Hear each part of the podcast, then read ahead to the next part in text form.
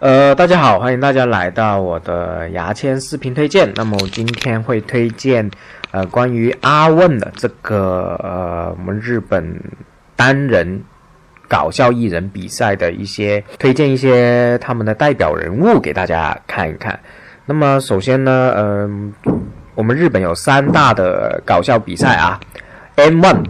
那就是漫才的比赛，还有短剧之王，就是短剧组合的比赛。阿问就是搞笑单人的比赛，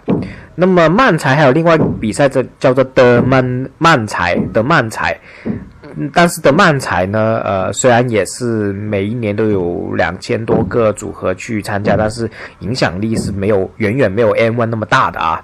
虽然参加的人都差不多那些人，但是收视率啊、影响力啊，完全没有 M One 那么大。那么今天我讲讲阿问。那么我之前如果一直跟我学喜剧、上过我的喜剧班的同学啊，都知道，呃，日本的搞笑艺人一般都是以组合的形式是是出来的。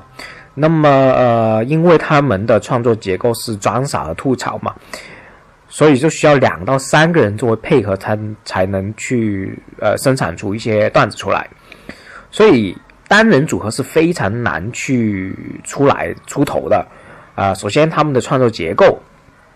呃，是要吐槽装傻嘛，没有两三个人是很难去创作，很难去体验到这个，就他创作是是有很大的局限性，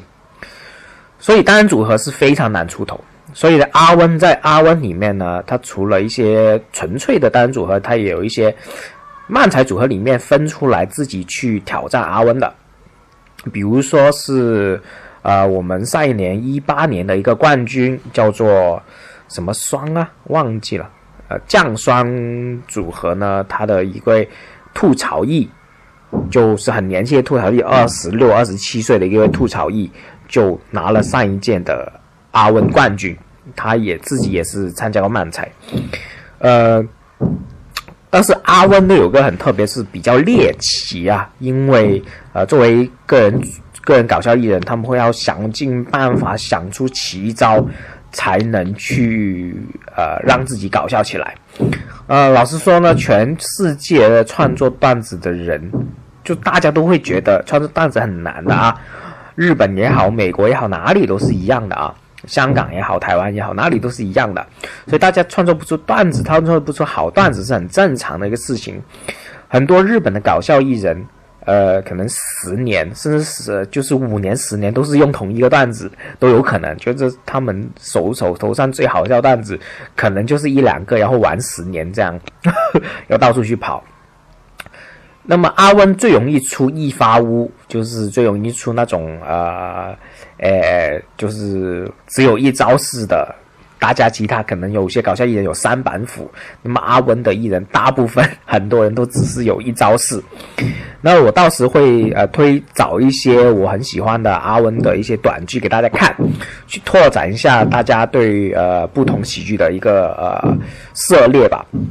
我很喜欢一个叫松本俱乐部的一位个人组合呃个人搞笑艺人。那么他的短剧是很有文学性的啊，就是很文艺的一个东西，而且呢，呃，节奏啊各方面配合的很好，呃，每一个都有剧情的，呃，他的短剧基本上就是一个人在演，然后另另外一个他自己再配一个话外音，然后去配合，嗯，这是叫做松本俱乐部。呃，还有个阿温是我很喜欢，就是我觉得他很有感觉，呃，而且呢，我在上课的时候也一直在推荐叫做呃冰田。那么冰田他是一个瞎子啊，他是一个已经失明的一位呃漫谈者。那么漫谈就是有点像我们的脱口秀，但是它的结构是吐槽。就是一个人上去讲，但是它结构依然是呃装傻吐槽的一个结构，很明确的一个结构。那么他作为呃失明的人，然后讲上台讲漫谈呢，呃拿到了好像是一八年的冠军，忘记一八年还是一九年的冠军啊，一八年的冠军啊拿了阿温的冠军，然后也是只要得到就是三大比赛啊，只要得到一个冠军，他都会给你一次机会。全国的全东京的节目走一遍了，啊，他会给你这个机会的。所以当时得到冠军之后，真的是，呃，冰田老师走了一遍，我这应该是零七年的冠军，不是啊，一七年冠军，不是一八年冠军，这是冰田啊。那么还有一些，还有一个我忘记了是